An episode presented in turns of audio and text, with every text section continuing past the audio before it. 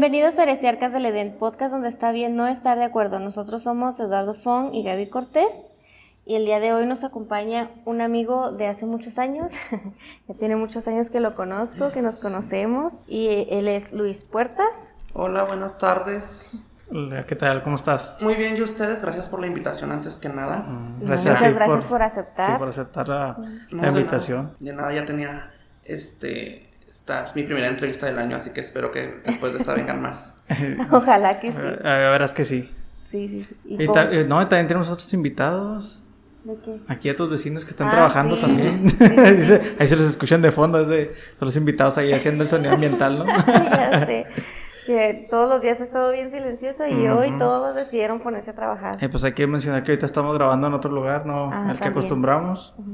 Puede ser que haya un poquito más de eco de lo normal, pero Ajá. nada Todo que... bien. Mientras no llueva y se vaya la luz. Ah, Ah, ya ya sé. sé. no, todo. Estos días ha estado súper lluvioso. Sí, pero no. Ojalá que todo, todo salga bien. ¿Y qué? ¿Cómo les va? Siempre hablamos del clima en estos días, entonces con la lluvia, el calor, Qué espantoso Juárez es. Ay, no.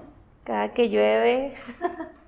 Primero estamos quejándonos del calor y luego cuando llueve, pues de las lluvias, porque como es una ciudad que no está adaptada para las lluvias, entonces llueve y pues ya, se inundó en todos lados, ¿no? Inundados, los baches, los charcos. Siempre que entran estos chascarrillos antes de empezar, ¿verdad? Sí, Déjame viento el de el del puente que siempre se inunda, el de desnivel. Siempre Ajá. hay alguien que se atora ahí. No sé Sí. por qué creen que sus carros son lanchas. Piensan que van a pasar, ¿no? Y por eso se atoran. Eh, pero es así de cada año, siempre Cada hay año un hay uno. atorado, siempre, Sí. siempre. no sé siempre. si no ven las noticias o no en el sector, no sé, pero o sea, ves que es a desnivel y luego todavía quieres pasar como si fueras una lancha. Sí. Ven todo inundado y pasan a fuerzas. sí, siempre, siempre. No hay año en el que no haya un inundado ahí. Pero lo Un- bueno que aquí en nuestra ciudad ya han estado haciendo poco de trabajo para, El drenaje para el pluvial. drenaje, ajá, el drenaje pluvial. Ayer pasé exactamente ahí por donde está el Parque Central. Sí. Los que no son de Juárez, pues ya sabrán, es un, es un, este, pues sí está más o menos en el centro de la ciudad, el Parque Central, si te das es cuenta. como que más o menos la al mitad. centro, ajá. Pues ahí siempre se inundaba, tú sabías, ayer pasé por ahí y, y no estaba muy bien, la verdad, sí funcionó su dique que hicieron y todo eso. ¿No se inundó? No, Joder. o sea, Qué sorpresa. un poquito más atrás sí, pero en la parte del Parque Central no. Pero fue Ah, así ok. como que ya es un avance, la verdad. Sí, acá las, las que pusieron en la Sorgo y las Torres hacen un ruidajo, pero ya no se inunda tan feo. Mm, está bien, está ahí. bien. Luego ves defensas ahí como si fueran barquitos de los carros. y No, está, está horrible. Ay, ya sé. ¿Y qué vamos a hablar hoy, Gabriela? Hoy vamos a platicar sobre, pues miren, yo no me quería así como que subir tanto al tren del mes Pride y todo eso, pero en parte dije que sí porque tuve una conversación muy interesante con unas personas que no voy a ventanear ahorita, pero más tarde les platico. Ok.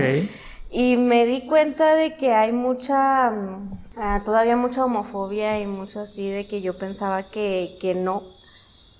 Y entonces yo quería principalmente saber esto de la cultura drag y el transformismo. Sí.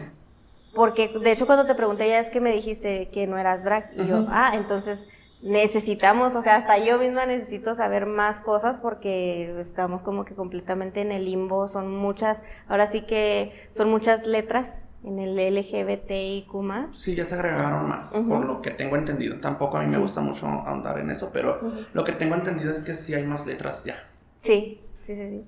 Entonces, pues principalmente te quería preguntar esta diferencia, ¿no? Entre lo que es un drag y que es un transformista. Ujú. Bueno, yo primero que nada tengo ya aproximadamente seis años, seis años de transformista. Ujú.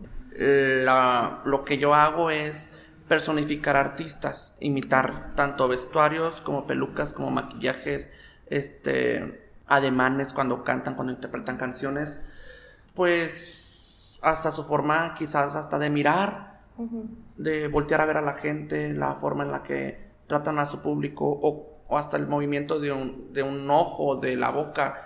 eh, y los, eso es lo que en sí es, consiste mi trabajo. Ahora, lo que viene siendo un drag queen, pienso que tienen más libertad de crear, es más creatividad, más... ¿Cómo te quiero explicar? Sí, tienen más facilidad de crear sus, sus ah, performance ah, al momento de dar sus shows porque pues pueden idear, inventar, sacarse hasta cosas, ideas de la manga, donde quizás un transformista, transformista no tiene tanta libertad porque pues está personificando a alguien, más sin embargo un drag queen es diferente porque pues te digo, no tiene así como que algo establecido. Sí, de hecho parte de la, la investigación que hice a partir de tu respuesta Sí. Fue precisamente que, que el transformista como que tiene esa base, ¿no? De, de, de, de la persona a la que está, se podría decir, imitando. Y el drag es como un alter ego. O sea, como un personaje creado de ti en otra persona y este personaje es el que hace las cosas. Entonces eso fue lo que yo más o menos entendí. Fíjate que quizás en los drag queens, pienso yo, en mi opinión personal, es el alter ego que menci- mencionas tú, es el que les da como empoderamiento para poder hacer o decir las cosas. Ah, sea, Porque, por ejemplo, yo en mi vida cotidiana no soy tan abierto, se puede decir, en el escenario, como en el escenario, vaya. Eh, en ciertas ocasiones yo soy muy serio y la gente lo nota, o compañeros de trabajo, bueno, en mi otro trabajo. Y más sin embargo en el escenario, cuando me bajo del escenario, que la gente, en la- los clientes de los lugares en los que yo me presento, dicen que soy muy divertido, que soy bien ocurrente y, y, pues en mi vida diaria no, no me siento yo así. ajá. Siento que soy más amargado, vaya. ¿O más serio? Sí, o más serio, sí, sí, sí. Y los drag queens pienso que, al igual que yo, que mi personaje o mi nombre artístico, Ariel, me da como que ese... Ay, ¿cómo te quiero explicar? Sí, como... Esa libertad. Sí, como libertad, como poder, como, te digo, empoderamiento de que ya nadie me va a tumbar o que nadie me va a decir nada porque pues estoy en mi entorno y estoy haciendo lo que me gusta. Tú sabes, bueno, eh, tú y yo nos conocemos desde la preparatoria. Sí. Eh, tú, tú viviste muchas cosas y viste muchas cosas que me pasaron a mí en aquel entonces. Ujú, También yo no fui una blanca palomita, o sea, yo estoy consciente de que yo también cometí muchos... Yo permití o di pie a que me pasara todo eso, porque pues en la... Tanto desde la secundaria para acá, eh, también te lo platico a ti, este, sufrí mucha discriminación, pero yo en, en- cuando sucedían esos ah, episodios, yo di, muchas veces di pie a que, a que sucediera eso. Como, por ejemplo, ¿cómo? Mm, por ejemplo, cuando, cuando me propusieron para el rey del, Ah, sí, sí. del carnaval, no me acuerdo qué era. Ajá, reír de algo. Sí. Sí, sí, sí. O sea, no, yo no quería y, y me dijeron, no, no, que lo haga Luis Puertas, que lo haga Luis Puertas. Este, y yo me aventé, ¿por qué? No sé, fue cosa del momento. Entonces, al momento que te digo que yo di pie a la discriminación fue cuando hicimos lo de los eventos en los audiovisuales, ¿te acuerdas? Sí. Entonces, pues mucha gente iba, pues a la mejor por morbo a ver o a comprar boletos nada más por ver. Y te digo, eso fue una de las veces en las que yo di hincapié a que la gente me, me dijera cosas o me tratara mal. Y más sin embargo, ahora este, que estoy en un escenario, pues no sucede eso. O sea, hasta porque tengo eventos particulares en fiestas, en salones, en gente que me contrata por fuera del antro en los que trabajo y nunca me ha pasado un momento así parecido o como en aquel entonces. No he recibido yo discriminación al momento de estar como Ariel, como, Ok. como Ariel artista, Ujú. porque como persona, pues sí, pasas por lugares y te, pues luego, luego te, te detectan y, y eso que yo no siento que no me veo tan gay. Pues no. O sea, porque hay, hay personas, y las respeto, ¿verdad? Que hay personas que están más, más, o sea, más afeminadas que, que yo, y sí se les ve por, en- De desde, lejos. desde lejos, como dicen. Ajá. Entonces, am, te digo, a mí me empodera mucho ser Ariel, estar en un escenario, pero como Luis, yo soy otra persona. Sí, sí, sí, o sea, sí lo entiendo, o sea, que a lo mejor como si el personaje que creas a partir de este otro nombre que, que no sé, como un escudo, hacia que no van a lastimar a Luis, vaya. Ujú. Pues es que estás en, ahora sí que en tu elemento, ¿no? Estás en tu, estás en tu hábitat, estás en tu zona de confort, donde, en eh, así como lo dices, igual y esa persona que tú estás presentando o, o a quien, a quien estás imitando y todo eso, en realidad ese es Luis, ¿no? Esa es la persona que, que tú eres, entonces que te gusta ser así de libre, expresarte así, cosa que, como dices, no puedes hacerlo en tu vida diaria, ¿no? Fuera del papel ese. Que sí, que sí, sí lo comprendo. La verdad, yo siempre he tenido amigos gays hasta la, hasta la fecha he tenido amigos gays. Y yo nunca he hecho prejuicios ni nada contra ellos y todo eso. Pero como he tratado mucho con ellos, a veces hasta uno se le como corbatas. O sea, hasta por juntarte con ellos te están diciendo cosas. Entonces, sí. es algo que ah, ha cambiado a través del tiempo. Que, que, bueno que ya es un poco más abierto todo eso el tema. O sea, obviamente, pues todavía sigue gente ahí, pues, Sí, sí, sí. muy, sí. muy, muy ruda con ese tema. Pero, este, sí me imagino, la verdad, cómo viste- pudiste haber pasado. Y más si en aquellos entonces tú ya estabas aceptando ser gay, porque no muchos eran así como, ¿cómo le dicen? Cuando aún no lo aceptan o algo así, o... ¿Abiertos? Sí, o sea, no son abiertos Que no con salen del closet. Sí, no, algo así, Sí. ¿no? Que no salen del closet, ajá. No sé. Entonces, yo siempre, por ejemplo, un amigo que tenía, yo le decía, es, es que tú eres gay, y él me dice, no, no soy gay. Le decía, es que yo, yo sé que lo eres y no sé lo que lo eres. Entonces, esa persona siempre fue muy deprimida. O sea, se deprimía demasiado, o sea, muy a lo lejos de todo. Hasta que llegó el momento que, bueno, lo aceptó y todo, y pues vieras ahorita cómo ha florecido, o sea, o sea, es una persona que se le ve muy feliz y todo esto ha triunfado ya tanto personalmente como este profesionalmente también con su trabajo y todo y, y pues qué bueno que le hayas encontrado tu zona y, y te diviertas haciendo eso, la verdad lo que Sí, haces. yo no me imaginé hacer esto de, del transformismo. Siempre me gustó actuar, siempre me gustó el teatro, que cantar y, y estar así como que ser el foco de atención. Siempre buscaba como el spotlight, o sea, la luz, eh, desde, la, desde que estaba niño, recuerdo. no fui, nunca fui una persona reprimida ni- en mi juventud. Bueno, a lo mejor en mi juventud, cuando entré en conflicto conmigo mismo por, por eso de mi sexualidad, sí, este, pero fueron contadas las ocasiones en las que me dio el bajón.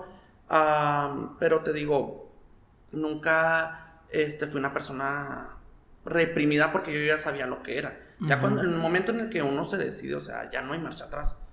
O sea, porque te das cuenta realmente ah, hacia dónde iba- eh, va tu vida sentimental encaminada. Porque, eso, o sea, si te- a mí me gustaban las niñas de, cuando, de pequeño. O sea, Ujú. porque yo tuve novias. En la, todavía en la prepa tuve novias. Ya, ya al final, cuando eh, se dio este conflicto de que, ay, es que me gusta este chavo, como que, que estoy sopesando las cosas y me di a la tarea de, de conocerme otra vez yo y volver a reformar en aquel entonces pues mi conciencia ah, fue cuando yo pues sí que me destapé.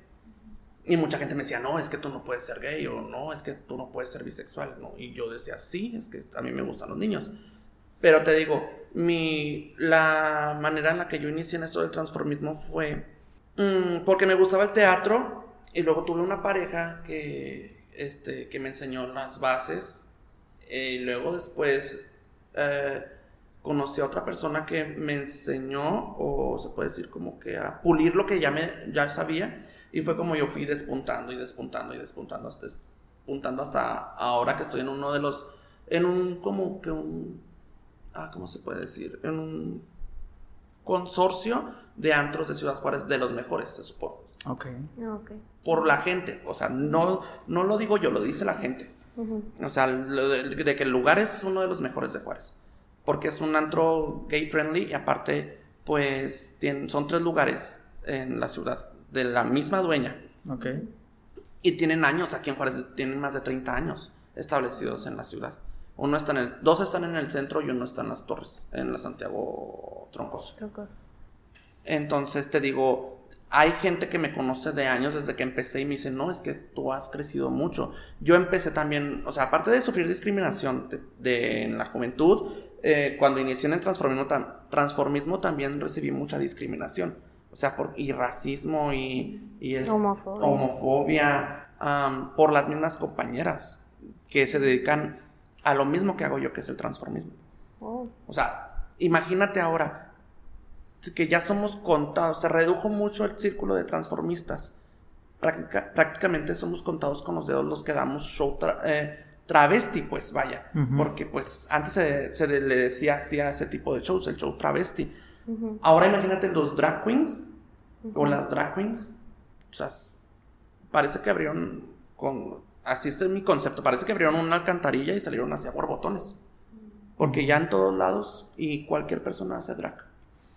Y es que es, es, por eso, ¿no? De que socialmente ha sido un poco más aceptado y muchos se animan más a entrarle a esto, ¿no? A, gente, eh, personas que estén reprimidas con ese esas ganas de, de ser una drag queen o en este, en este caso ser transformismo. Pero yo creo que ya se sienten un poquito más apoyados o ya sin tanto miedo o, o como digamos, es que sí me lo imagino, pero no sé cómo expresarlo. Pero es así como, no sé, a mí me gusta, digamos, voy a poner un, ejemplo muy burdo, ¿no? Me gusta, no sé, el black metal y es muy satanizado. De repente hablo en un bar de black metal y veo que va gente a escuchar y todo. Ah, ok, pues voy ahí y entonces empecé a participar y ya me siento como que seguro, ¿no? Sí. Y, y, digo, socialmente, yo, hace poco conocí lo de las drag, o sea, yo no lo conocía. Hasta de hecho creo que lo conocí por primera vez en un programa que era como de Glow creo que se llamaba algo así, algo así de maquillaje, ajá. Y luego pues salió una de ah, maquillaje que era una drag, que era un japonés, creo, un chino. Entonces me quedé así, ah, caray. O sea, ya los había visto por algún otro lado, pero no sabía el nombre ni nada. Entonces aquí, que he visto que antes mi concepto era, digo, muy este arcaico de que decía esos lugares es para gente homosexual nada más, pero no, yo veo que gente heterosexual, parejas y todo van y disfrutan de esos shows. Yo tengo amigos que me dicen, hey, vamos a ver las drags, es que la te la pasas bien chido, la neta. Y no solo drags, ¿no? También este, estos shows que tú das. Y hasta ahorita no he tenido la oportunidad de ir, pero pues sí me voy a animar a ir un día de estos. Me dicen, no, es que te sientes parte de ellos, te metes en el show y todo. O sea, es un ambiente que se hace uno nada más, o sea, no nomás así. Sí formas parte y es que mucha gente se hace la idea de que, ay, es que vas a un bar gay y todos los gays van a andar sobre ti, te van a tirar la onda. Y... Ay, no, sí, ese es el comentario que más así, conocen a alguien gay y ya piensan que les va a tirar la onda y así como que, claro que no, o sea, vete, ay, sí. Sí, también depende de la persona, pues. Ajá. O sea, como, como dicen, hay buenos ratos más no malos gustos. Y, no, y eso no pasa, eso no pasa. Es, son contadas las veces. Y si pasa con un no basta con ponerle la mano, o sea, de que no, y la persona se aleja y entiende. Porque no todos van con el morbo al antro. Me explico, a los lugares que frecuentamos. O sea, también como persona uno tiene que, para poder ganarse el respeto, tiene que dar respeto. Y, esto del transformismo es, sola, es, es, solamente imitando al sexo opuesto, también puede ser cualquier otro personaje. Sí, o al mismo género, por ejemplo, yo he imitado a Juan Gabriel, a J Balvin, a, a José José cuando falleció, me, me, pusieron, o sea, no fue que yo quería. A mí no me gusta imitar artistas masculinos porque no sé, no se me da. A mí me, no siento que no tengo cara para imitar a, a cantantes masculinos me gusta más hacerlo femenino porque se, va, se ve el cambio. Se ve el cambio. ¿Por qué? Por ejemplo, hasta de cuerpo, o sea, tengo que forrarme prácticamente. Soy una de las personas que imita a Jenny Rivera en Ciudad Juárez. Entonces, pues si me ves ahorita en persona, pues estoy flaco. O sea, tengo que rellenarme todo este, y hacerme la cara, mm, pues así que como que más ancha. Y pues se ve el cambio en, en, la, en el escenario y voy, entro al camerino, me cambio y salgo y la gente se queda, ¿cómo? O sea, ¿cómo que tú hiciste Jenny Rivera? La magia del maquillaje y de la transformación. Es todo un arte, o sea, estuve leyendo y lo consideraron un arte porque, digo, es toda una ciencia ahí detrás de, tú te metes ahí a tu, ¿cómo dijiste? Se llama camerino. Sí. Ajá. Entonces toda la magia que haces ahí para salir así reconocible y que te digan, ¿a poco es? Sí, y es lo que me gusta a mí de mi trabajo. O sea, y por ejemplo te digo, no hay tanta libertad o libre albedrío de escoger entre un transformista y una drag queen.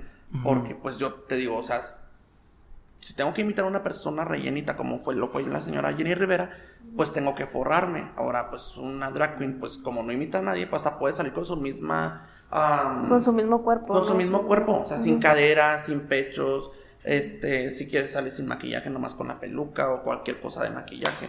O sea, te digo, tiene más libertad. No tengo nada en contra, o sea, no tengo nada en contra de los drag queens, nada. Ahorita es la moda, ahorita es la moda. Yo también amo a una drag queen que se llama Bianca del, Bianca, del, Río. O sea, es una babosa para hablar y para contar chistes. Eh, y creo que mexicanas, pues hasta ahorita ninguna drag queen me ha llenado el ojo. Ok, es que el drag queen eh, lo veo más así como tú te creas tu propio personaje, ¿no? O sea, simplemente tú te lo vas creando. No sé, si te da las anchas, pues sales vestido de otra forma muy diferente, ¿no? Si solías, no sé, traer pelucas siempre verdes, pues, eh, pues ahora quiero andar de rosa y, y así, ¿no? Hoy sí quiero traer más caderas, o sea, es muy libre, ¿no? Como dices tú, es muy libre. Y tú sí te tienes que apegar a, a un personaje. Y ahorita me llamaba la atención de que no solo te vistes, sino imitas tanto... Ademanes. Además, ademanes, todo. ajá. Movimientos. Tonos de voz, supongo que también los intentas imitar. Em, no. Ahí no, ahí sí no. no, ahí no. Antes sí cantaba, pero como ah, ya lo estoy intentando dejar, pero no puedo. El cigarro, este, me afectó la, la, La voz. la voz, aparte pues la operación que tengo aquí. Mm. Lo del cáncer también aún así como que me, me afectó mucho. Pero no, a la gente no, no le importa. La única voz que sí pude imitar una vez fue la de Paquita del Barrio y estaba haciendo a Paquita la del Barrio. Ok. Y eso fue sobre la pista. Este, te digo, em, las drag queens son mis respetos para todas ahorita, pero ahorita en Juárez hay como plaga. La- en serio, en serio, en serio, y todo el mundo lo dice, o sea, ya, ya son muchas, muchas, muchas, muchas, Sí, muchas. pues como lo fue en su tiempo también cuando empezaron las barberías, ¿no? Que empezaron a aparecer barberías por todos lados, tatuadores también, estudios de tatuajes por todos lados, O con las food trucks. ¿no? También. también las Sí, food trucks, sí es ¿no? cierto. Sí, o sea que son así como que nichitos que se abren y ¡fum! se saturan de repente y luego ya solamente sobreviven pues los que sí, los que sí les gusta, los que sí tuvieron éxito, los que sí les dedicaron el tiempo, disciplina, dedicación y todo. Y mucha gente no daba ni un peso por mí. Mucha, mucha, mucha gente no, no daba ni un peso por mí.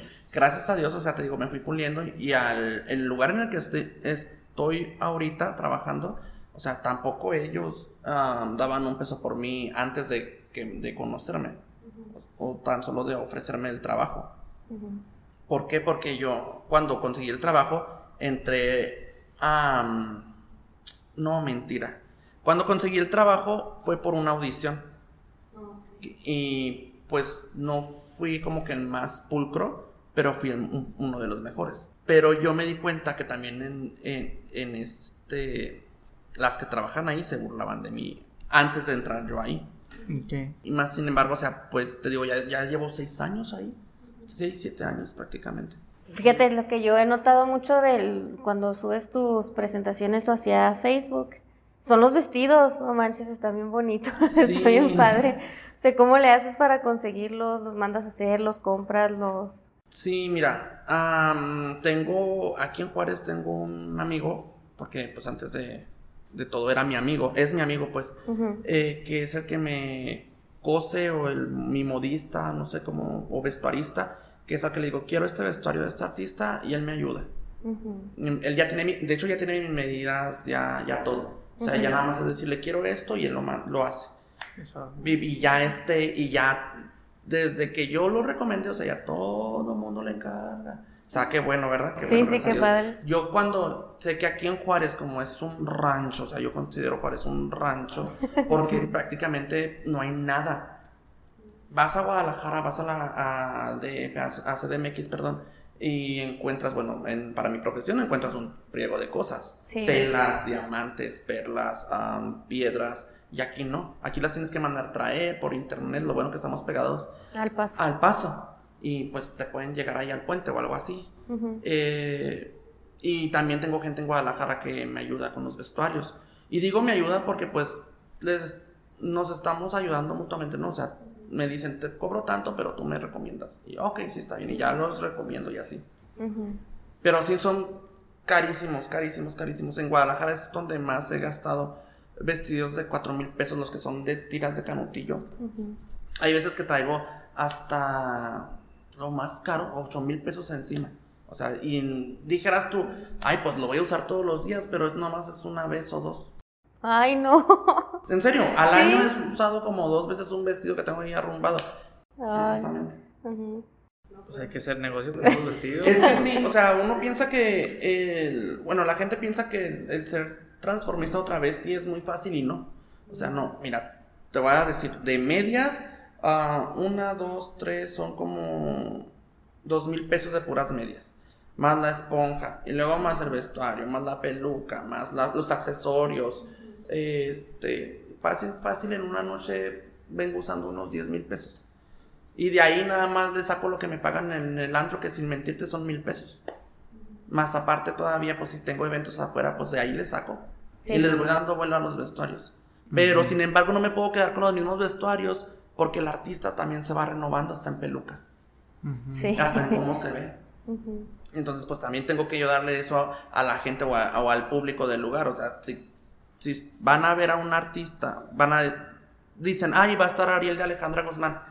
Entonces, pues no me van a ver con un vestuario de los 80s o 90s. Tienen que verme como la. Y más si es generación nueva, tienen que verme como está ahorita la señora. Ah, ok.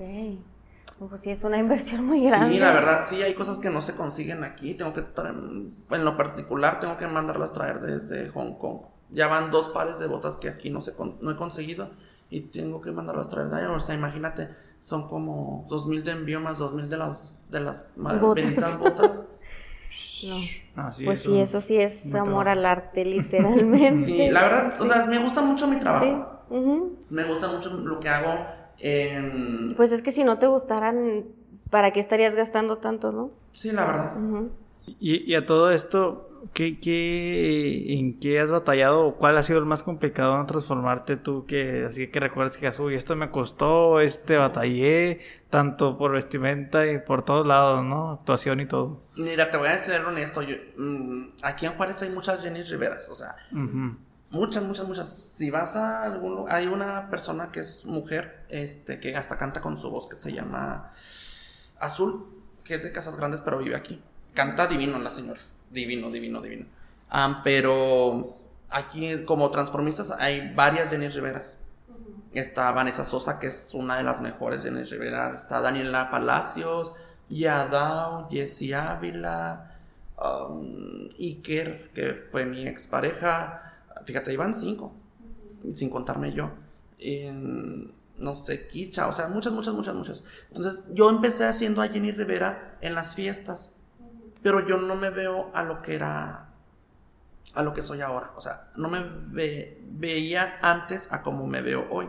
O sea, antes yo veo fotos y digo, ay, no es que parezco hasta payaso. Ay, no es que la ceja, bueno, la señora la usaba alzadita y yo me la hacía así como que narco, así como que polibos, así como con una N. O sea, en serio, prácticamente eso hacía. Y ahora me siento más pulcro hasta en movimientos. O sea, te digo, desde que inicié hasta ahorita han pasado 6, 7 años. O sea, fíjate cuánto tiempo me tomó hacer bien ese personaje y que el antro en el que trabajo, o sea, me haya dejado ese personaje. Porque yo lo empecé a hacer en el antro por falta de una persona que la hiciera, porque la persona que la hacía se fue. Entonces yo tomé ese reto y dije, pues si lo voy a tomar, tengo que, que hacerlo ya bien, porque lo hacía en las fiestas, pero pues, ay, como que no es como saliera. Como salga. Ajá. A la gente ni se va a dar cuenta, la gente lo que quiere es el, el desmadre ahora sí, pues. Y pues en un antro la gente va a ver la imitación del artista, no como la quiera hacer uno. Hay gente que sí la hace los artistas como le da su regalada gana, pero pues eso ya, ya queda en ellos. Y, y, y a mí me gusta que hablen bien de mí y de mi trabajo. Tanto mis jefas y la gente a la que va. Ah, sí, obviamente. Entonces, eh, el de Jenny Rivera ha sido el más complicado Sí. por la trayectoria que has tenido que llevar. Sí, te digo, siete, siete, ocho años me tomó hacerlo bien. Ok, no, pues sí es bastante. Tan, tan solo, o sea, con el maquillaje nu- nunca di una, nunca di una, nunca di una. Y eso que me ayudó mucha gente y nunca di una. ¿Y, y tú te maquillas solo? Ah, Sí. entonces- Sí, sí, al principio no, al principio me maquillaba mi ex, este Iker, se llama Iker Fox ahora.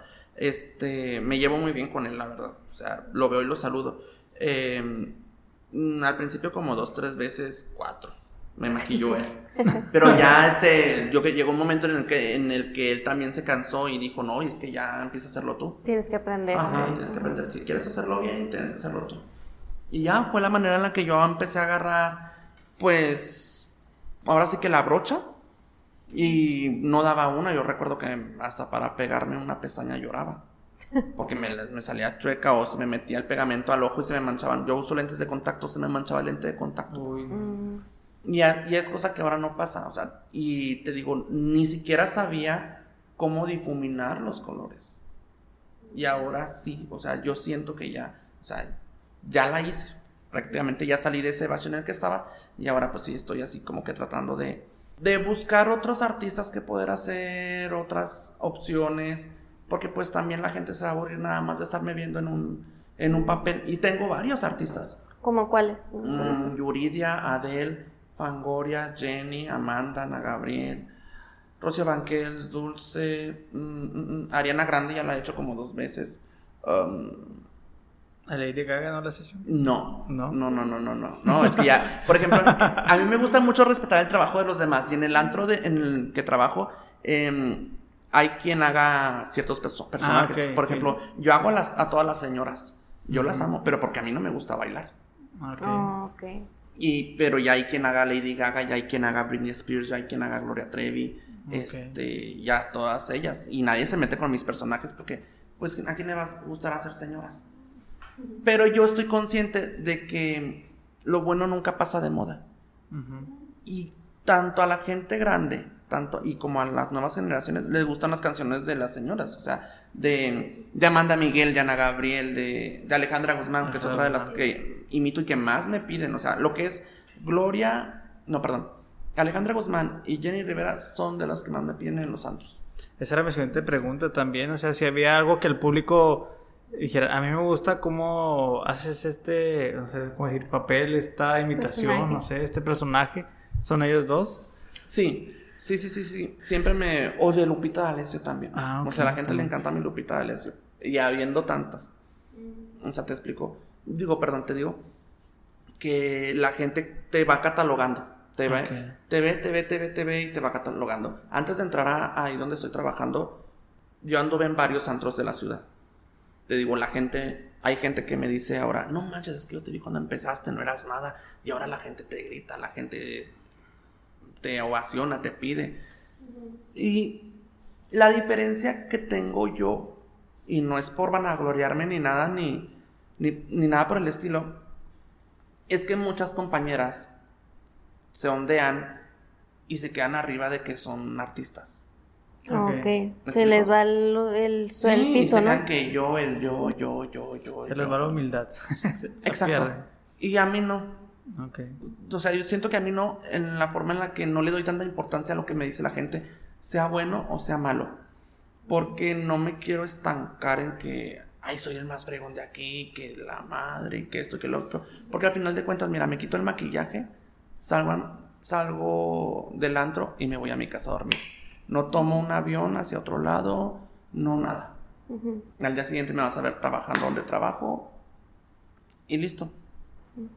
Y hay personas que, que se, ahora sí como decimos en el ambiente, se dañan bien feo y se quedan arriba y que yo soy esta, yo lo otro. Las estrellitas, ¿no? Que le Sí. dicen, yo soy una estrellita. Y son las más, las personas más problemáticas que puedes encontrar en, nuestro- en mi ambiente. Ujú. No, en muchos ambientes también. En mi caso yo trabajé de DJ unos 3, 4 años y también pues eh, así igual empecé de bajito y fui subiendo, pero la humildad nunca se me olvidó, ni tampoco dejar de convivir con la gente, ni con los amigos que tenía, siendo que otras personas sí de repente ya eran más conocidas y se les subía literalmente así, ya eran las estrellitas. Y, yo, y es bueno que no pierdas la humildad porque aquí puedo poner de ejemplo que ya sea muy famoso. Este, el actor este que hace John Wick, ¿cómo se llama? Yo, el Keanu Reeves. Ajá, por ejemplo, él como sigue siendo bien humilde, ¿no? Sea, hasta anda en metro, o sea, saluda a las personas, es muy respetuoso con, con sus fans y todo eso está chido porque no pierde la humildad, a diferencia de otras personas que, uy, no, ni me, ni me toques, ni, es más, ni me entrevistes, me quitas tiempo valioso. Y es bueno porque, perdón, eh, a uno como espectador le gusta que aparte de que tengas talento, seas una persona humilde. O sea, hay mucha gente lo ve, yo lo veo. O sea, cuando digo, ah, ese vato, eh, hablamos del, del ámbito del DJ, ese vato toca bien suave y aparte es bien chido. Y no te saca la vuelta ni te hace caras, le pides, no sé, un autógrafo y te lo da y todo y te saluda. Y está, está muy bien. Eso para, ah, para mí da muchos puntos a la persona también, que sea así humilde. Sí, este. Mira, hay gente que me escribe a Facebook, Mm. pero es que siempre me agarran cuando estoy bien ocupado. Siempre Mm. les digo, es que ahorita te contesto, espérame. O, o cositas así, pero siempre como. Los fines de semana generalmente es de andar corriendo de una fiesta. Yo, a- veces comienzo desde las 4 de la tarde a trabajar en fiestas, festejos, baby shower, cumpleaños, despedidas de solteros y termino hasta las 4 de la mañana de- del domingo. Empiezo un viernes y un perdón, un viernes y termino el sábado a las 4 de la mañana. Pero ya fui como a cuatro fiestas antes al, del antro y luego fui al antro y después fui a otra fiesta después del antro. O sea, porque soy siento que soy una persona rentable, pues. O sea, y a la gente le agrado. Pero mucha gente se molesta porque no les contesto los mensajes. No es mala onda. Es Es, que que, créeme que es que ando en friega. Ah, se enfría, sí, pues. Sí. pues, Y lo- es que hay gente que también se lo toma muy personal y, y, y se hace sus ideas, ¿no? Ay, ya no me contestó, qué payaso es. Sí, mis días libres así prácticamente son lunes, martes y quizás miércoles. Y digo quizás porque hay veces que sí tengo cosas que hacer. Por ejemplo, ahorita traigo un proyecto que es el de mm, todas mis personificaciones o caracterizaciones, hacer un como un portafolio de todas mis caracterizaciones. Entonces, los días miércoles pues lo tomo para eso. Más sin embargo, ahorita está haciendo mucho calor. No, creo que lo voy a posponer. Ay, sí. Y los lunes, martes, miércoles yo los tomo como días libres. Ayer me desperté hasta las 3 de la tarde porque el domingo fue la marcha y fue un día muy cansado. Muy, muy cansado. Oye, ¿y qué tan, qué tan caluroso es traer toda esa vestimenta? En este caso, porque ahorita mencionabas que se meten relleno y así, y luego pues estos trajes que usas también. Mm, pues sí, es muy... muy Oye, es algo que te, te vas adaptando. No, no, no, no me adapto. No te Al calor no. nunca se adapta solo- uno. Yo, yo soy una persona que suda mucho.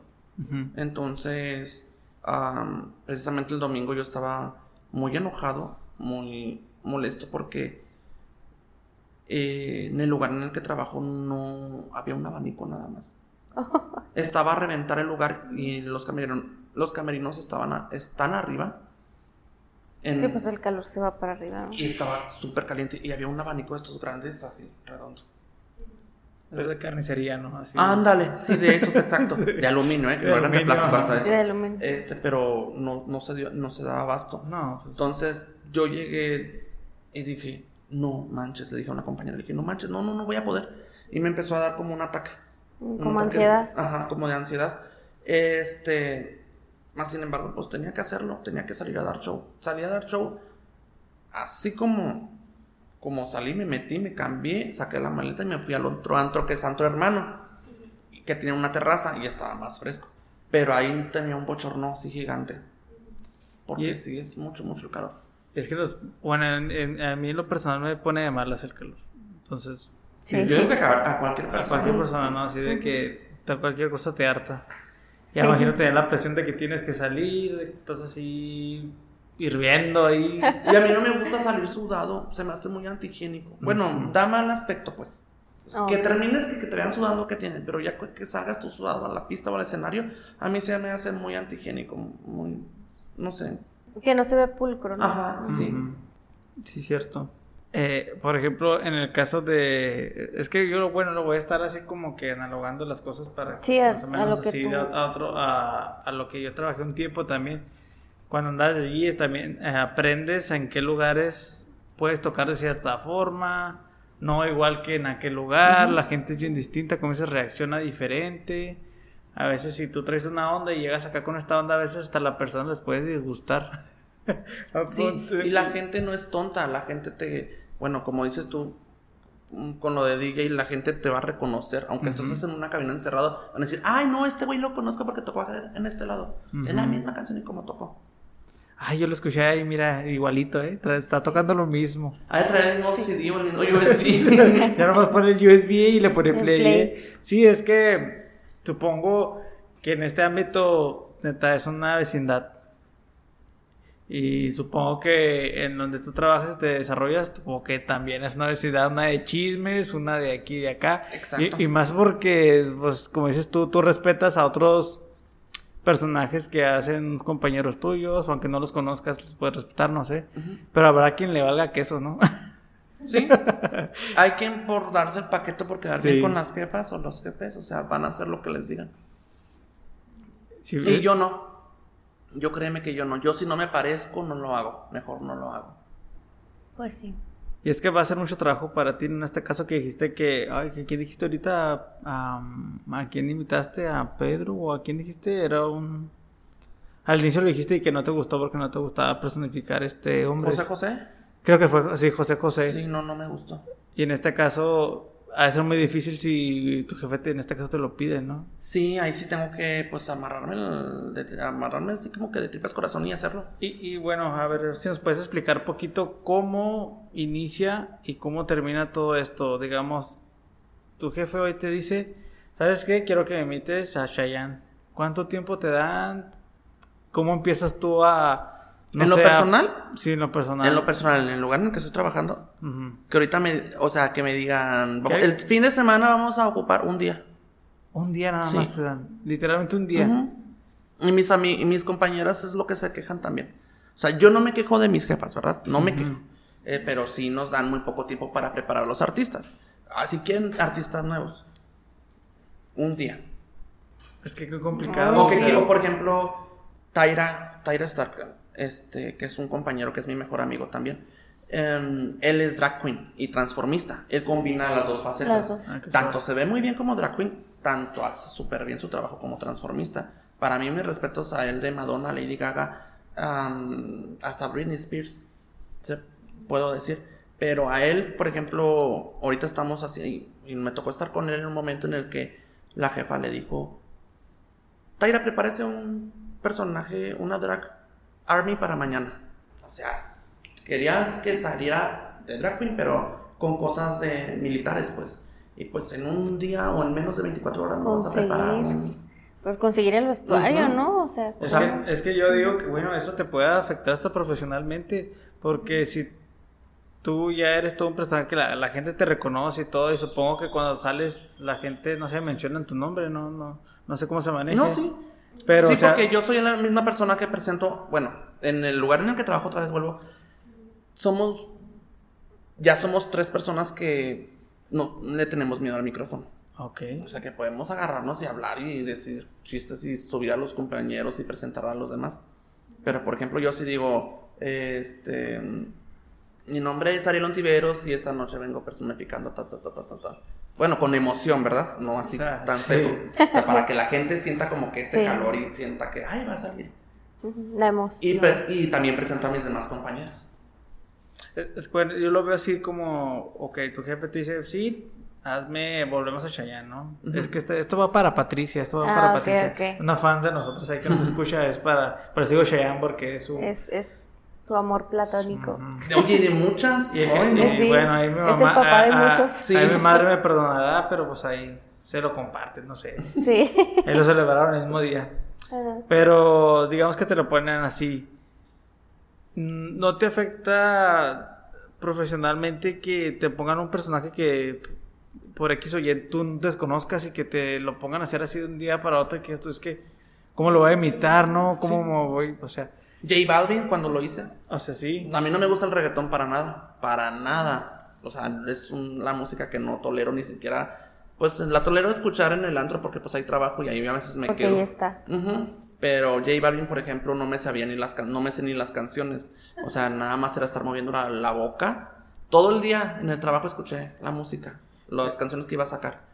Y ya en el, en el momento de salir al escenario era de que la gente me veía raro porque dije, ay, Ariel, ¿cómo que está haciendo a J Balvin? Sí. Y luego, pues ni siquiera se parece, o sea, no tengo la complexión de J, de J Balvin. J Balvin está un poquito más robustito y pues está marcado. Y pues yo, mira, estoy bien seco.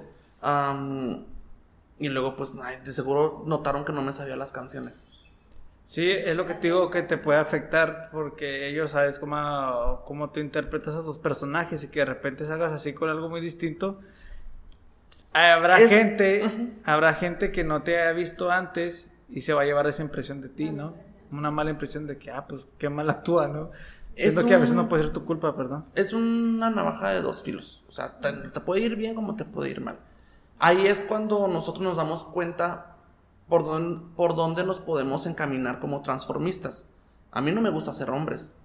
A Taira, por ejemplo, mi, mi compañero le encanta. Bueno, no, mentira. No le gusta, pero lo, Lo hace tolera bien. más. Hace a Maluma, a quien más lo he visto hacer. Ay, no recuerdo. Y hay otra persona que acaba de entrar que se llama Glow, que también tiene más que yo en el, en el transformismo y también es mi hermana de leche porque primero mi ex que me enseñó fue marido de ex, de él, perdón.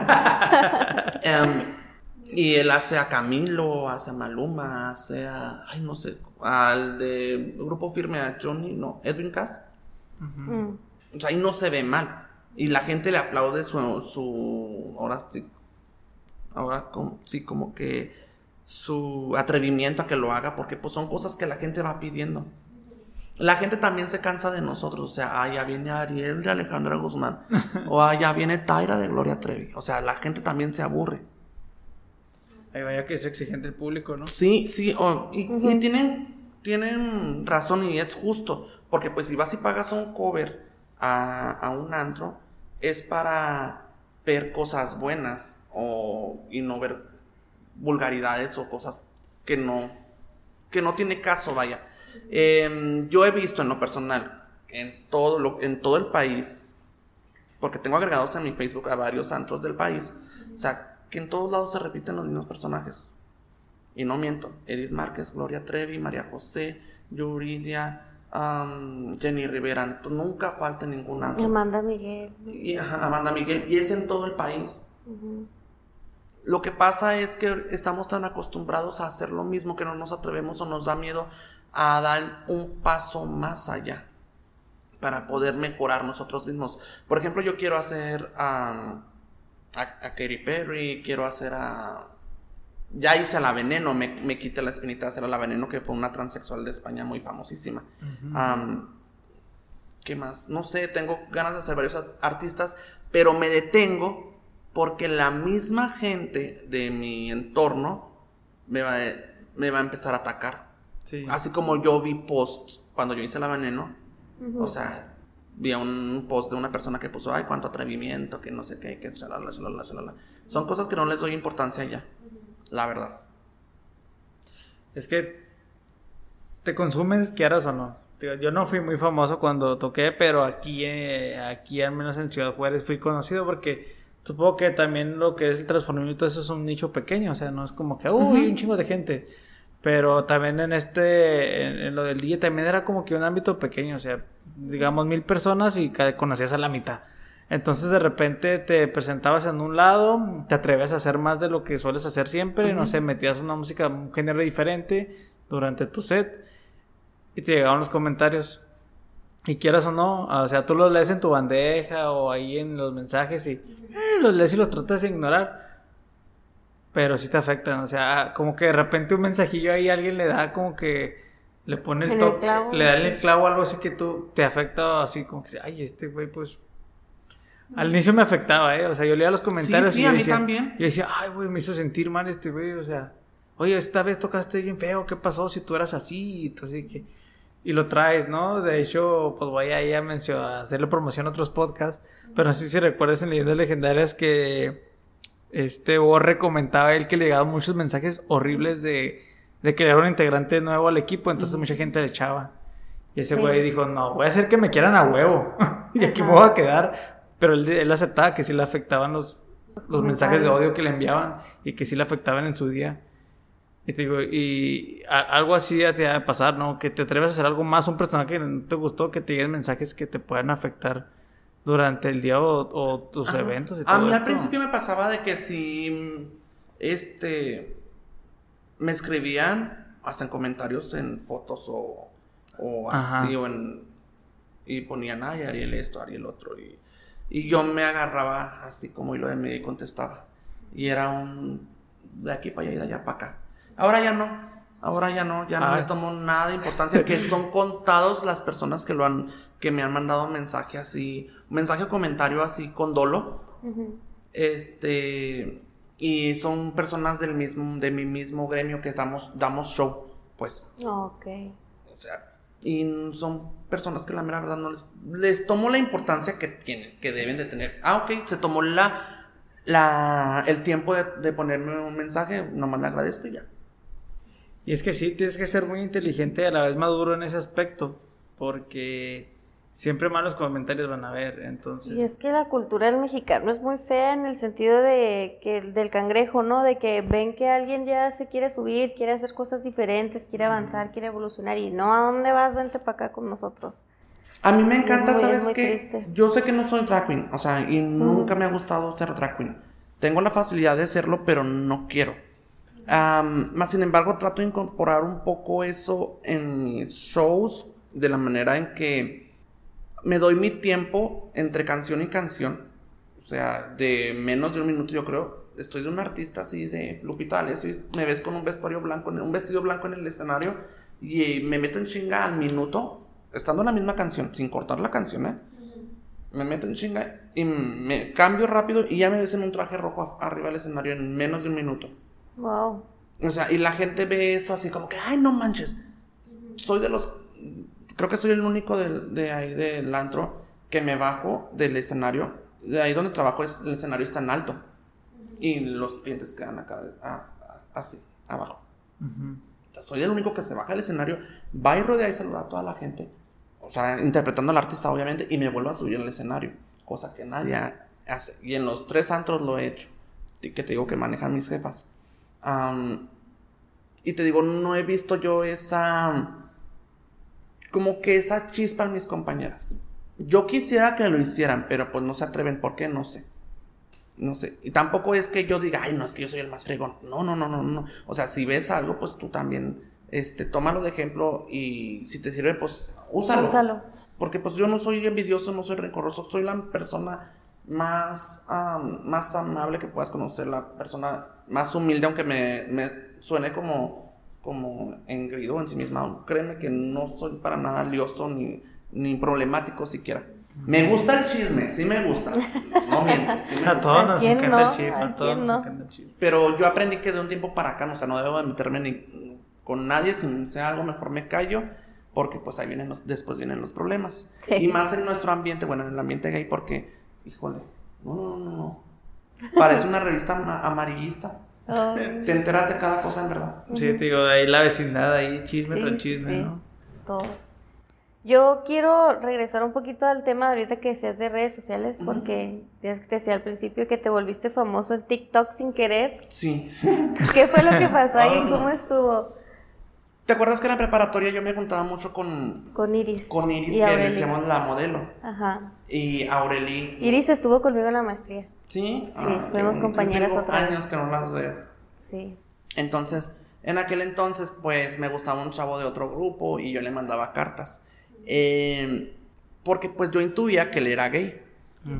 Eh, yo le mandaba cartas y el momento en cartas anónimas, en el momento en el que en el que decido yo ya decirle, ¿sabes qué soy yo? Eh, pues lo citamos en un salón, creo que fue Aureli y yo o Iris, no es que no recuerdo ya. Fueron hace muchos años, casi 20 creo. ¿no? Ay, Sí, pues fue cuando ganó Miriam la academia. Sí, sí, pues. no, en estaba el- Yuridia, mentira, en estaba el Yuridia. 2000, Unos cuantos añitos ya. Como en el 2005, ¿no? 2006, sí, una cosa 2006 así. aproximadamente. No manches. Bueno, 18 a 17 años. Sí. No manches, un chorro. Y Yo, yo sigo, yo sigo diciendo que tengo 28 años. Ya sé. Am, también, ahí va a quedar igual. Sí, ya, vamos a quedarnos ahí. Sí. Y este, resultó que al momento de yo, pues, de decirle, confesarle que pues era yo, resultó que él no era gay. Mm, Y ya, pues, así para no hacerles el cuento largo después de tantos años, eh, hace un hilo en Twitter donde diciendo que pues él era gay y que se acordaba de una persona que se llamaba Luis y que le, había, le mandaba cartas y le, le confesó que le gustaba. Entonces, una persona que estaba también conmigo en la preparatoria que se llama uh, Jared, que trabaja conmigo en, en la empresa de día, porque de día soy uno y de noche soy otra, ¿eh? Ah, claro. Ok. Este, Ahorita soy Patricia, ¿no?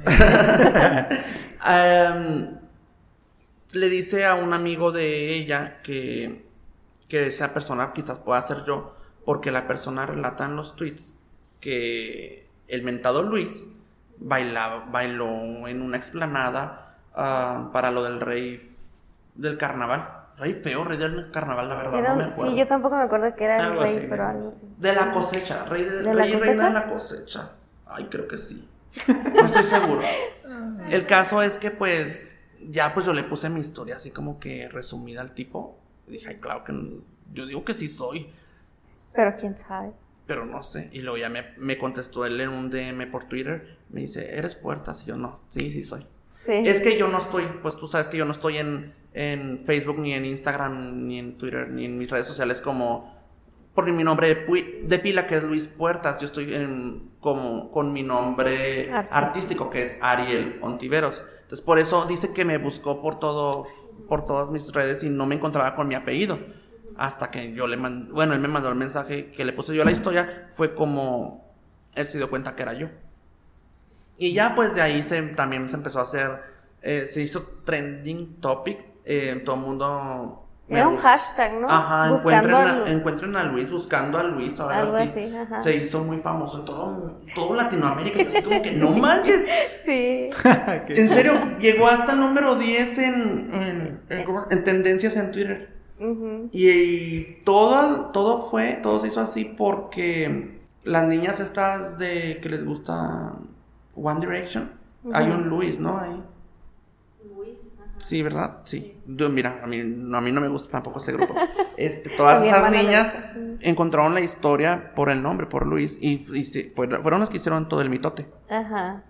O sea, imagínate cuán, cuánto- cuántos fans de One Direction no hay en el mundo. O sea, para que hicieran tanto revuelo y para que llegara el TikTok que, que hicieron, porque hicieron un, un TikTok buscándome. Entonces, ya de ahí yo me encontré con este, con Juan, y de hecho lo vi el domingo. Ah, nos reencontramos otra vez eh, y fuimos por un café, subimos una foto juntos y otra vez se volvió el revuelo. Sí. Y todos, ay, no manches, que si puedo ser, adoptenme y que no sé qué. y que O sea, te vamos a tener que pedir prestada esa foto para subirla ahí al grupo, ¿no? Sí, claro que sí. Sí. Y, y luego todavía querían que, que- que estuviéramos juntos, que tuviéramos una relación. Yo ahorita yo Ya la relaciones- historia de amor ya la habían armado ahí. Yo no- ahorita yo de amor yo no quiero saber nada. Ya tengo como 5 o 6 años soltero, pero créeme que mi trabajo me consume. Sí. Y él lo sabe, este Juan lo, lo supo y lo sabe. Em, todavía el sábado tuve la oportunidad, no, el domingo, perdón, tuve la oportunidad de verlo y de saludarnos y con el gusto de siempre que tenemos un café pendiente que no se ha podido por X o por Y, tanto por él o por mí.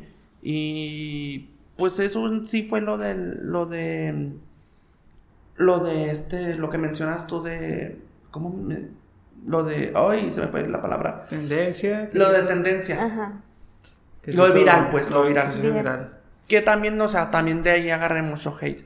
O sea, de que Ah. ya andaba yo inventado y que yo me creía, me creaba mis propias historias, pero fue algo muy real.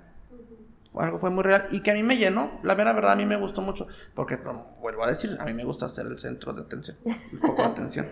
Y se notó porque Juan, el muchacho de la publicación, o sea, no, no interactuaba con nadie, o sea, le mandaban mensajes y comentarios. Ah, yo le daba like al comentario, yo le respondía que muchas gracias, y eran un chingo, muchos, muchos, muchos comentarios. Y no, yo les contestaba y me decían, sígueme, que no de ahí voy a seguirlo también al muchacho o la muchacha.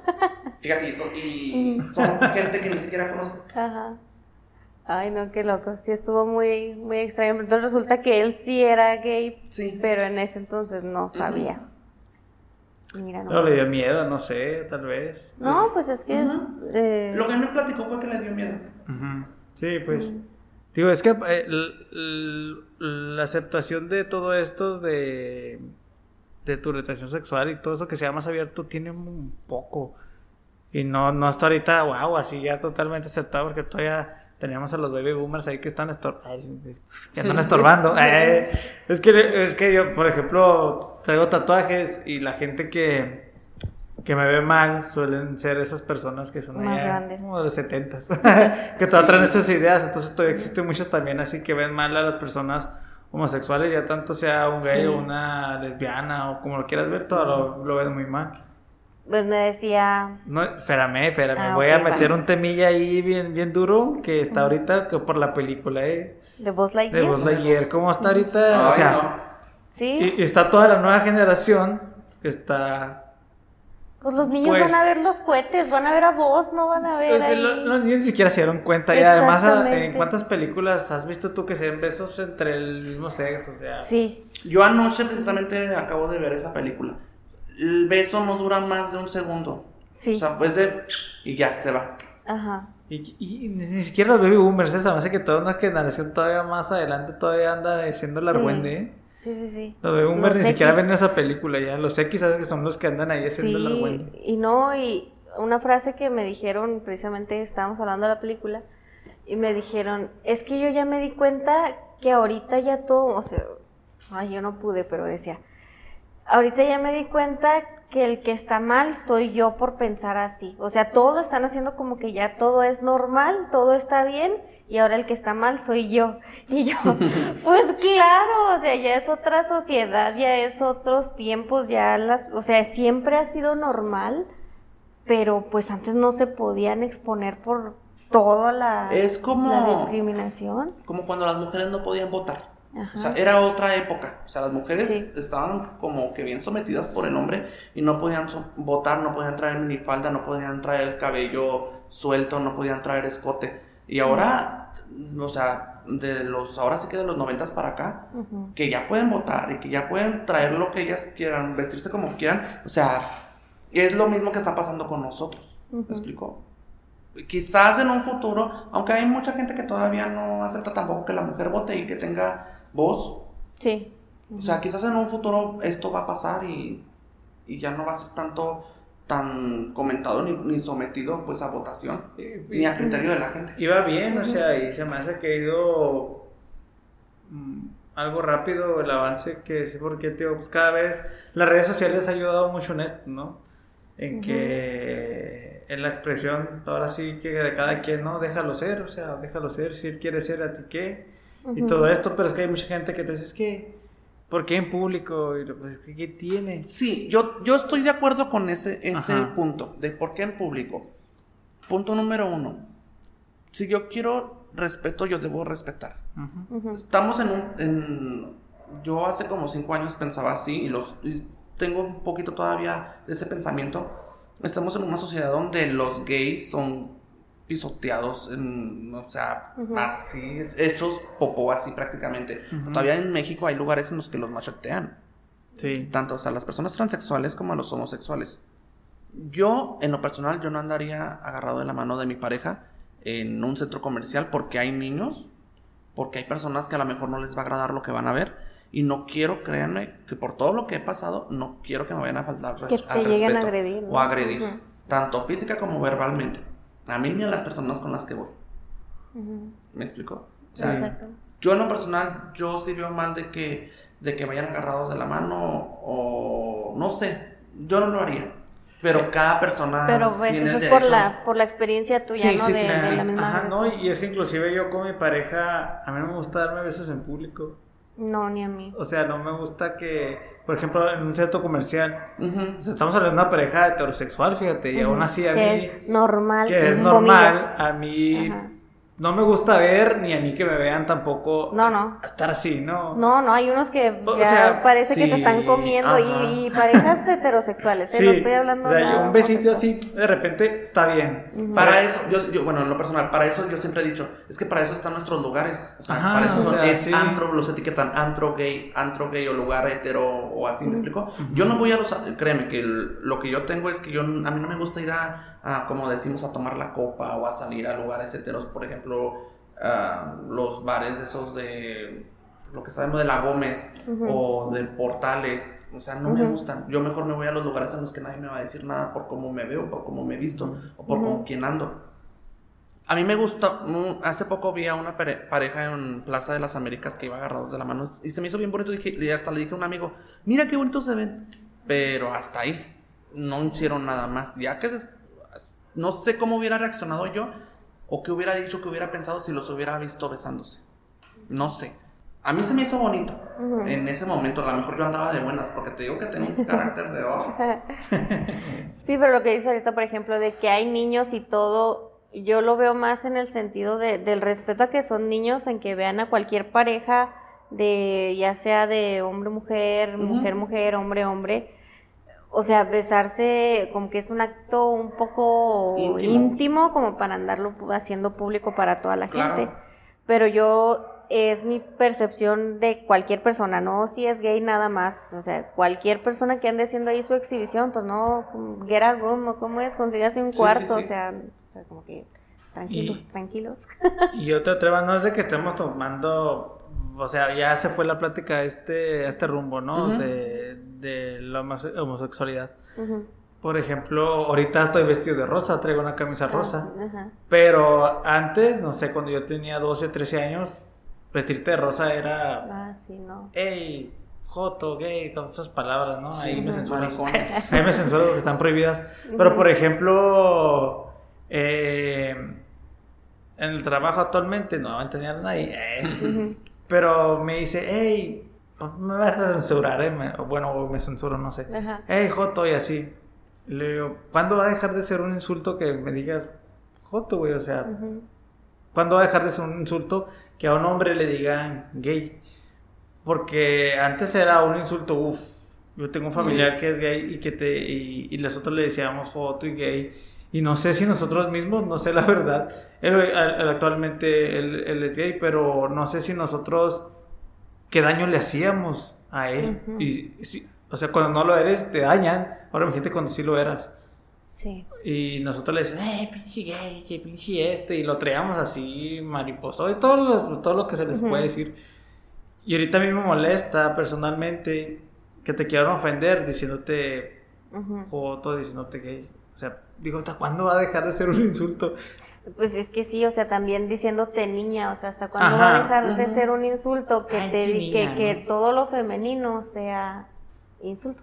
Ajá, o sea. ¿Quién sé cómo lo dije? Ahorita los colores ya, ahorita, ahorita los colores ya por en algunos lugares ya por lo menos aquí en Juárez veo que ya se les perdió el ¿El miedo? El, miedo, ¿no? de que, lo, que lo asocian a un, género, a un género, ¿no? Eso es muy femenino, que traigas rosa o amarillo o colores así pastelitos.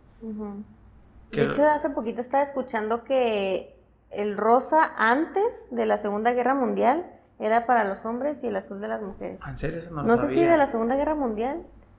Creo que sí. O sea, estaban invertidos los colores. Invertidos? Pero como empezaron a asociar el rosa... Ay, no, ¿para qué les cuento mentiras? Y es, que... Y por eso lo cambiaron y que ahora los azules fueran los, lo masculino. Lo Pero malo, era, antes era invertido. Lo malo es que la gente lo sigue practicando y le sigue propagando y se sigue dando esa idea. Por ejemplo, ahora la revelación de sexo, ¿no? Ahí, toma azul. Ah, niño. Pues sí, pero luego, ¿qué tal si el niño no sé a qué edad pueda definir su identidad, resulta que, quiere ser trans, ¿no? Que quiere transicionar y ya ellos ya revelaron ahí su humo azul o su humo rosa. Digo, lo, siguen haciendo, o sea, te ponen todo azul, todo rojo, todo negro, todo, gris porque eres niño. Sí. O al revés, viceversa, cuando eres todo rosita, todo eso, pero bueno, eso ya será tema para otro episodio. Sí, pero yo, yo quería recordar digo, un poquito la prepa, que había, teníamos un compañero que yo me acuerdo que te trataba muy mal. Nunca falta el bullying, ¿eh? O sea, yo me acuerdo que sí. Ay, pero ya sí sabías, ¿no? Yo, yo no sabía, o sea, me enteré ya hace unos cuantos años, pero cuando me enteré que él también es gay, dije, ¿pero por qué trataba así a puertas entonces? Ya se hace casa, eh, tiene poco casado, tiene como tres años creo casado. Sí. Pero yo me quedé así como que, o sea, ¿cómo? ¿Por qué lo trataba tan mal? Pues es que mucha gente, y no lo voy a decir por mí, sino por varios casos que he visto, de que generalmente el bullying es el que bulea al, a, bueno, en este caso, a la persona que es, que es como que lo que él quiere hacer. ¿Me explico? O sea, por ejemplo, a, lo mejor a mí me veías tan, me veía tan feliz o hacía lo que yo quería y era tan libre que él no podía porque él era cristiano en ese momento, no sé si todavía lo sea, pero él estaba muy metido en, la religión cristiana y sí, me, sí recuerdo que me buleaba, no recuerdo qué tan qué tanto era su nivel, pero sí me buleaba. Es que bueno, también era lo que yo alcanzaba a ver, o sea, a lo mejor personas, como lo comentaste hace rato, personas te habían te habrían tratado peor, ¿no? que él. No, sí. Pero como yo a él era el único que tenía más cerca, pues era el del grupo. Sí, era el del grupo este te digo, o sea, no lo sentía como bullying, pero a lo mejor era lo que él quería llegar a ser como yo, o sea, no, en aquel entonces no era un ejemplo. Pero, pero eras más libre. Sí, a lo mejor es lo, que quería hacer porque, pues, te digo, él se sentía reprimido. Sí, es cierto, oye, no me acordaba de eso. se olvidaron muchas cosas. O, era una muy buena manera de simularlo también. Quizás, pero sí se le veía. Yo sentía que sí. Yo, no lo notaba. Yo, yo, por ejemplo, yo no sé qué tengo, pero yo a mi novia siempre le digo, es que yo tengo como que, no, no es una habilidad, Es un radar. Ya. Un radar. Pero sí es como un radar de, de decir, Ah, este vato es gay. es gay, ajá. Ujú. Y por ejemplo, el año pasado salimos de viaje y, y fuimos a Tequila en un, pues en un tour. Ajá. Resulta que iban dos sombrerudos, así, bigotones, barbones. Y yo le dije a mi novia, hace que es una pareja gay. No, ¿cómo? Me dice, no. Se ¿qué ven bien machotes. Sí, y, y hablaban así y todo, ¿no? Pero obviamente vas de tequila y regresas de tequila y vienes transformado. porque- Bien borrachos. Borracho y todo esto. Llegamos con los cantaritos del güero, esos famosos del. Ajá. Y claro, ya ahora ahí, ahí se destaparon. Y dije, ¿ves? Es que, pe- pero ¿cómo supiste? Le digo, no sé, digo, por alguna, a veces hasta por un movimiento que hacen o una palabra que dices, detectas así como que, ah, hay, hay hombres, por ejemplo, yo en las ciertas cosas me considero, o sea, escuchar feo, pero feminado, Ujú. de que o me, como me siento. ¿Por qué se va a escuchar feo o- o- afeminado? Que lo femenino no era un insulto. Es que pues también puede ser contradictorio que, ay, es afeminado como si fuera algo malo, pues. Ok, ¿Sí? ¿Sabes cómo? Más o menos. sí. Ok, me, me veo afeminado a veces. Con tus posturas así. Porque sí me has visto, ¿no? Sí, de o sea, me suelo parar así. Y, viene de familia que cruce la- las piernas cuando estoy sentado. es- viene desde mi abuelo y todo eso. Pero a veces yo veo gente así y, y lo detecto. Y en, en la uni 2, 3 yo supe que eran antes de que lo, lo Lo dijeran. externaron. Lo externaran, ajá, porque durante muchos semestres no lo dijeron y de repente, uh, ahorita ya, pues ya son otra cosa. Pero digo, no sé a qué se deba, digo, es un radar. Sí, es un radar. Bueno, Ajá. yo lo traigo, pues yo siempre, cuando alguien me gusta es porque, y más cuando en, en el trabajo, por ejemplo, un ejemplo, este, que me dicen mis amigas, es que no es gay. Y al último sale que... Es es. que todo no lo descubre. Ah, no, no lo sabe. No, no, no, todavía no lo sabe, pero sí, generalmente siempre pasa. ¿Por qué te- se te da a ti? No sé. No sé por qué te cayó el don, ¿eh? Bo- hay que investigar eso. Hay que Sí. investigarlo, ¿no? Bueno. No, cállate que de repente la visita y me dice, ay, sí, te han de gustar los hombres, me dice Bris. Ay, no. Ay, pareja me dice así de repente. yo, Cálmese. Pero bueno. Pues sí. Te digo, ya nos fuimos a, a- No estábamos en la mesa la de, de la... ¿Cómo se llama? De la divagación. La divagación, pero ya hizo su magia. Sí, De repente pues- estamos en un tema central y nos empezamos a, a desviar así.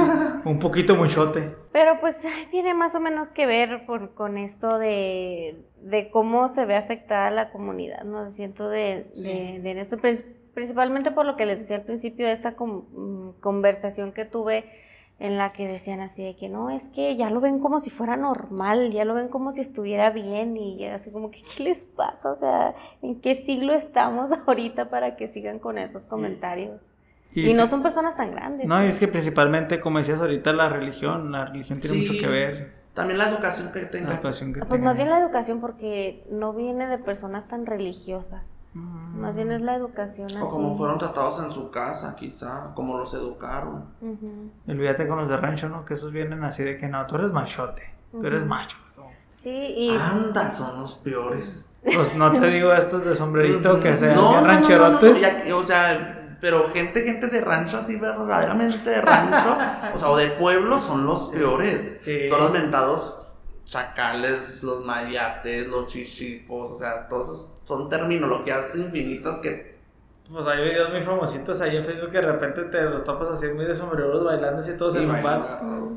Y bailando así sensalones, así con botas de chip- ¿cómo se dice? Piteado, como se diga, Ujú. cinto piteado, todo eso. pues es que es normal.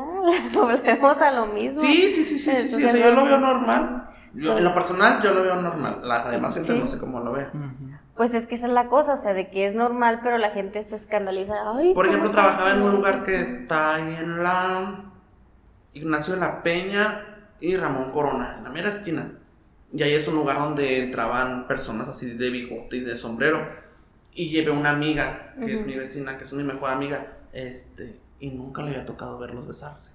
Mm, Y me, antes de que pasara eso, me dice, ay, mira, me gusta ese, ese muchacho, porque era un muchacho. Mm. Digo, pues ve, háblale. Y voltea cuando iba a hablar, pues ya se estaba besando con otro bigotón. Anda, pues casi le da el ataque donde, ¿cómo? Pero es que sí me gustaba, pero es que son dos hombres y están bigotones y son rancheros, son cheros. Digo, no, pues es que, ay, co- no te pudiste imaginar, es un lugar gay, vienen gays, güey. Pero sí se llevó la sorpresa de su De vida. su vida, pobrecita. Y bueno, otra pregunta, ya regresando ahora sí al transformismo. Sí, lo, estaba, lo estuve, estuve leyendo ahí un poco de lo que era historia y todo eso. Que de hecho, en obras de, de teatro y todo eso, allá en Europa mencionaba algo de que los hombres tenían que hacer esto porque a las mujeres no se les dejaba Ah, no podían actuar. actuar. Entonces eran los hombres que se transformaban así literalmente como mujeres, que como dices pues sí, antes se les llamaba travesti, muchas veces vi que en vez de, trans- de ¿cómo es? transformismo le decían travesti y así. Travestismo. Travestismo, ajá, En México. en México. Y este, Porque en Europa eh, es drag. Es drag, ah, de ahí, de ahí viene. Sí, es dress like a girl. Ah, ok, Mm. sí, drag. pues es un término ahí. Sí, quizá, mira, yo no estoy muy metido en la historia, pero leí ese, ese término de drag, sé que viene de ahí, Ujú. Ah, y sé que inició en Europa porque, por lo que mencionabas tú, Ujú. lo de que las mujeres no podían actuar. Eh, Entre los dos. Pues entre los dos Sí, dijimos, Se ajá. complementó, sí. Ajá. Sí, este, fue por eso Mm, que inicia, in- inició esto de que los hombres actuaran como mujeres. ok. Y a todo- Muchas, muchas, muchas de las veces hasta dicen las propias mujeres que, que ven a los que imitamos o que dan show drag o travesti es de que no manches, se maquillan mejor que una. Ah, sí. No Ah, sí. manches, se arreglan Sí. mejor que una. Pero ay, no créame que yo lo hago por, por necesidad, no porque yo quisiera. Mm.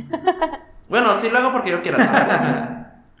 Porque Sí. yo quiero. Bueno, yo me estoy más involucrada o conozco un poquito más del drag, pero pues por lo mainstream, ¿no? Por RuPaul y todos Ujú. esos. Entonces yo cuando los veo y que salen en sus entrevistas sin personaje y con personaje, digo, no manches, o sea, esa transformación. Haces la comparación y que- dices, ay, ¿cómo? Pues es RuPaul es un señor ya de como de setenta y tantos más años.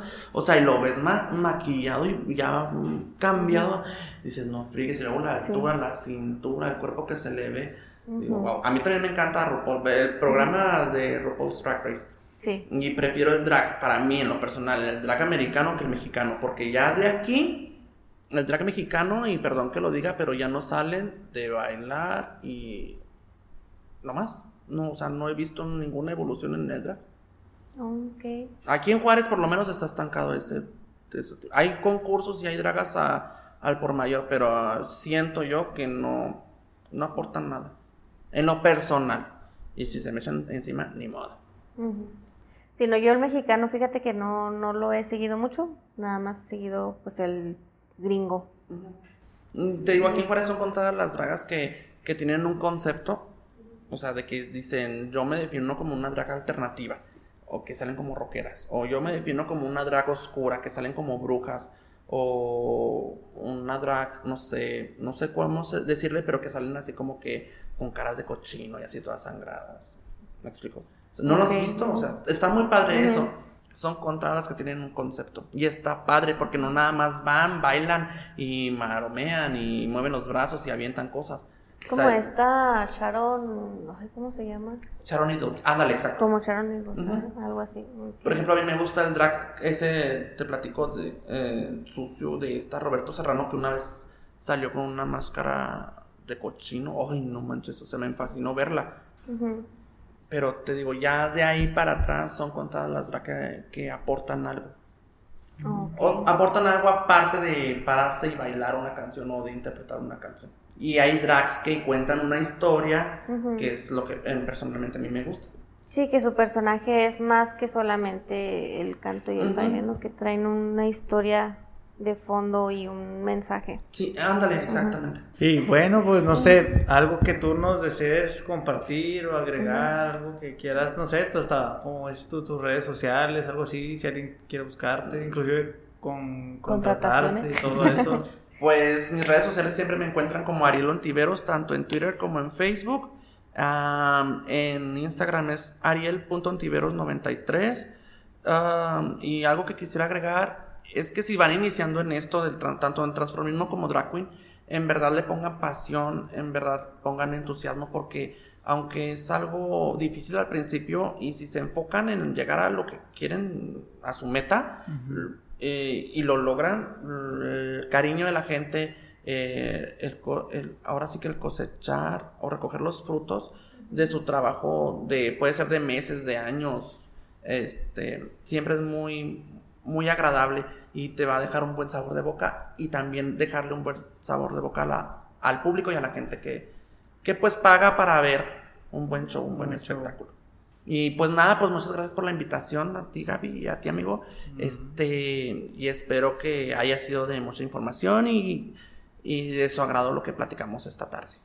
No, de verdad, pues gracias a ti por compartirnos todo esto y o sea, quien nos esté escuchando que también ahí amplíe un poco su panorama de todo lo que es esto de que pues está dando a conocer aquí un poquito más, digo, de, de, repente hasta sí sale publicidad ya de, de Atrax y todo esto y digo, qué bueno que ya es este menos atacado todo esto, todo este inicio en el que trabajas y pues qué bueno que te estás desarrollando ahí y pues gracias, por aceptar la invitación y compartirnos todo lo que lo que haces que para mí ahorita que hablabas de que de un día a otro te dicen que vas a personificar y todo eso que te vas a transformar, el nivel de improvisación ha de ser otro rollo, ¿eh? Sí, la neta. otro rollo. O sea, a veces agarro hasta, no sé, un pantalón de X y Y y así como caiga. La improvisación ahí ha de ser otro nivel. Y qué suave, porque dices tú, a veces es un arma de dos filos, pero ahí ves tus capacidades y ves de lo que puedes hacer, ¿no? De todo lo que eres capaz.